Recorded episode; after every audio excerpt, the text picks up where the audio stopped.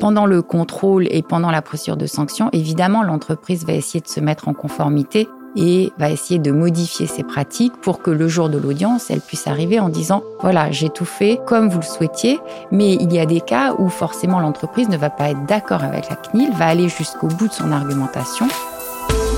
Bienvenue à On the Legal Side, le podcast qui décrypte les enjeux juridiques des entreprises. Je m'appelle Philippe Durand, je suis avocat associé chez Auguste Debouzy. C'est ici, au cœur du cabinet, que je tends le micro aux experts qui le composent pour avoir leur regard sur des problématiques déterminantes pour les organisations et les dirigeants qui les accompagnent au quotidien. Bonne écoute CNIL, RGPD. Deux abréviations qui ne signifient rien pour le commun des mortels, peu familiers de la loi de 1978 ou de la protection des données personnelles. Mais pour les autres, la CNIL est l'autorité administrative créée en France par cette loi de 1978, dite informatique et liberté, et le RGPD, c'est le règlement européen sur la protection des données de 2018 et dont on fête le cinquième anniversaire en mai 2023. Ainsi, le RGPD est venu non seulement renforcer les législations nationales en matière de protection des données, mais aussi développer les pouvoirs des autorités nationales, telles que la CNIL, en charge de contrôler le respect des règles en cette matière, de sorte que les contrôles opérés par celles-ci ont profondément changé de nature. Pour évoquer ces contrôles, j'ai le plaisir d'accueillir Florence Chaffiol, pur produit de notre cabinet Auguste de Bouzy, où elle a commencé sa carrière en tant que stagiaire. Florence est l'une de mes associées au sein de l'équipe IP IT, comme nous disons. Elle est tombée dans la data protection en 2004 pour s'y concentrer quasi exclusivement aujourd'hui. Et en dehors de la data protection, eh bien, quand elle ne lit pas des romans sur sa tablette, Florence est une grande sportive, crossfit dans la salle de sport du cabinet dont elle assure la gestion, mais aussi boxe pour le maintien en forme et en cas de besoin, m'a-t-elle dit. Bonjour Florence. Bonjour Philippe. Florence, euh, si je suis une entreprise, dans quelle situation, par quel biais, je suis susceptible d'être contrôlé par la CNIL Alors, la CNIL, donc, comme tu le disais, l'autorité de protection qui est en charge euh, de s'assurer du respect du RGPD, va pouvoir contrôler les entreprises par le biais de plusieurs moyens. Il peut y avoir des contrôles sur place qui sont les plus tragiques parce que la CNIL va se déplacer et arriver un matin pour faire un contrôle. Il peut y avoir des contrôles en ligne si vous avez un site internet. Et puis des contrôles qu'on appelle des contrôles sur pièce où la CNIL va envoyer un questionnaire à l'entreprise et pour lequel elle aura une quinzaine de jours pour répondre. si je remonte un tout petit peu en arrière, qu'est-ce qui peut justifier que la CNIL désire contrôler une entreprise? Alors, déjà, la CNIL va fixer des programmes euh, de contrôle et elle va se concentrer sur un certain nombre de sujets. Donc, euh, on a pu avoir des cas où la CNIL avait décidé de contrôler les caméras augmentées ou de contrôler euh, le respect des personnes ou le traçage des utilisateurs par les applications mobiles. Si vous êtes dans le cadre et que votre activité est dans le cadre de ce programme, il y a des chances ou des risques plutôt que la CNIL vienne vous contrôler.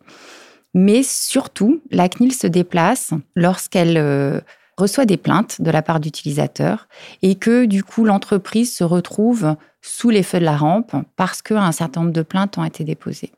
Et dernier cas, si euh, l'entreprise fait l'objet d'une actualité brûlante ou euh, d'une enquête ou d'une émission télévisée qui met en exergue une problématique sur la protection des données, la CNIL peut décider d'effectuer un contrôle. Alors, je résume pour les raisons que tu viens juste d'évoquer, je peux être contrôlé. Je peux être également contrôlé, comme tu le disais tout à l'heure, de différentes manières, en ligne, sur place, sur pièce, etc. Il faut maintenant parler de sanctions.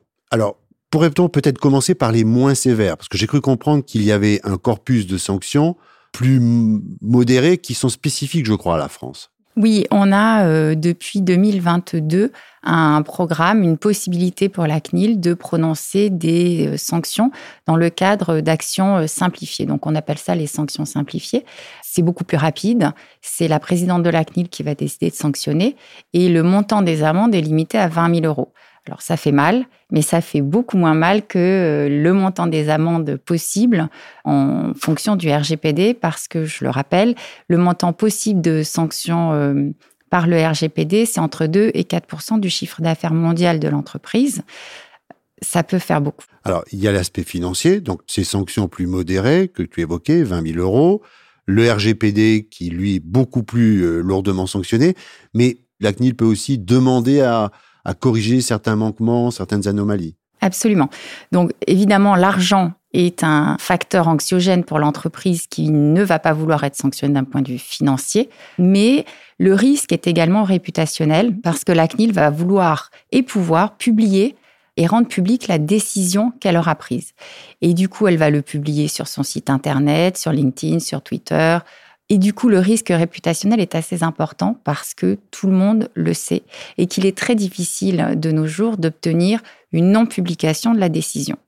Il peut y avoir aussi euh, des mises en demeure. Et puis, ce que la CNIL aime beaucoup ces derniers temps, c'est de prononcer des astreintes.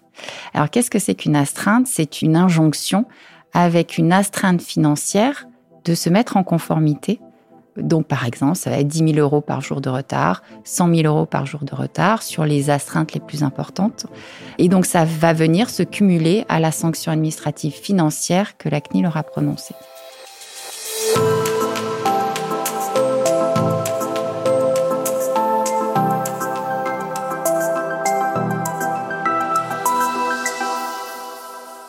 Florence, en tant qu'avocate, quand tu interviens auprès des entreprises qui sont euh, en train d'être contrôlées par la CNIL, de quelle marge de manœuvre tu disposes pour essayer de réduire la sanction ou d'éviter le risque réputationnel que tu évoquais? On essaye déjà d'abord d'obtenir un non-lieu en expliquant la conformité de l'entreprise au RGPD.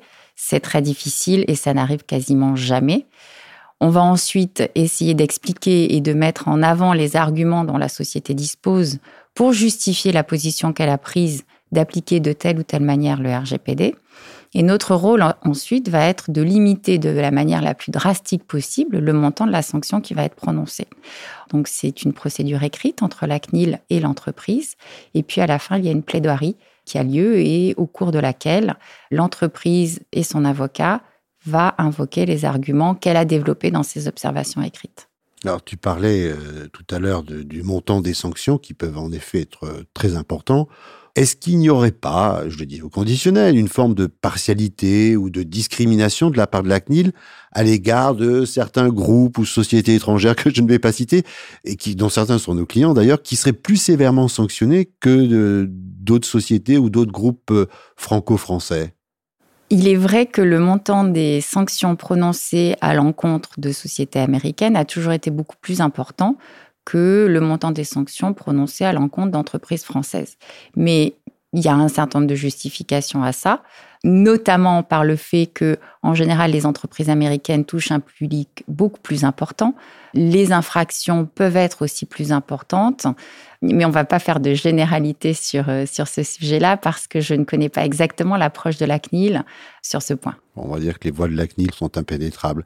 Une fois que le contrôle est terminé et que des sanctions ou non ont été prononcées, est-ce que tu dirais que tout est terminé pour l'entreprise qui a été contrôlée? Si elle a reçu une astreinte de se mettre en conformité, tout n'est pas terminé parce que justement, elle va devoir se mettre en conformité sur les points pour lesquels elle a été sanctionnée et pour lesquels la CNIL a considéré qu'il y avait toujours un manquement.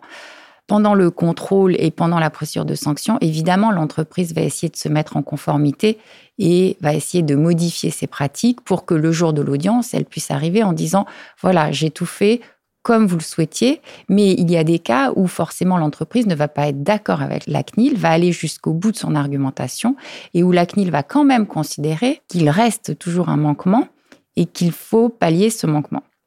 Et puis la fin d'un contrôle et la fin, le prononcé d'une sanction euh, administrative ne veut pas dire qu'il n'y aura pas un autre contrôle dans six mois ou dans douze mois dans les écritures et dans les échanges d'écriture entre la CNIL et l'entreprise, l'entreprise va souvent prendre aussi des positions en disant je m'engage d'ici six mois, d'ici douze mois à euh, changer ceci, à mettre mon système de traitement en conformité, mais je ne peux pas le faire tout de suite, je vais le faire dans six mois, dans douze mois.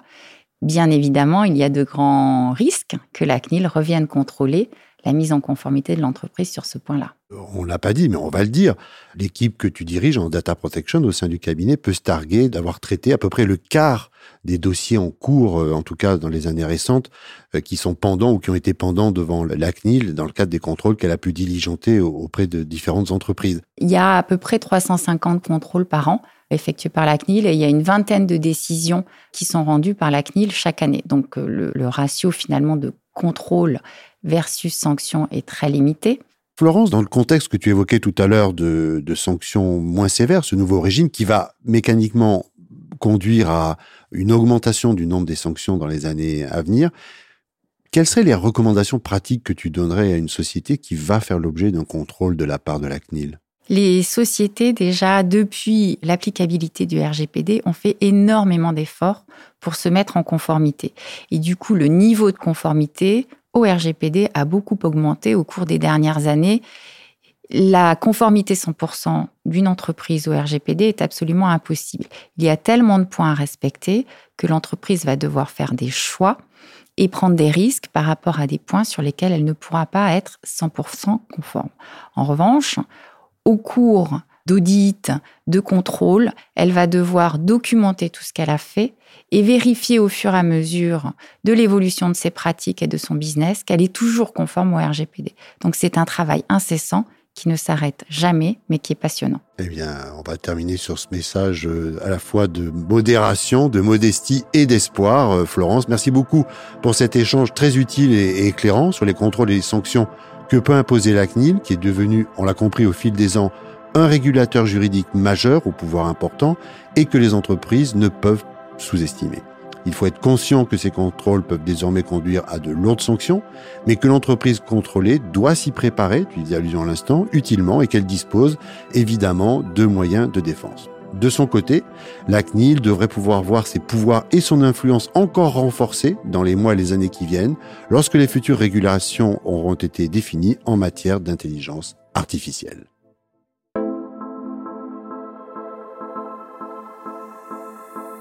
Vous venez d'écouter On the Legal Side, un podcast signé Auguste Debouzy. Un grand merci pour votre écoute. Pour être notifié des prochains épisodes, n'hésitez pas à vous abonner depuis votre plateforme préférée.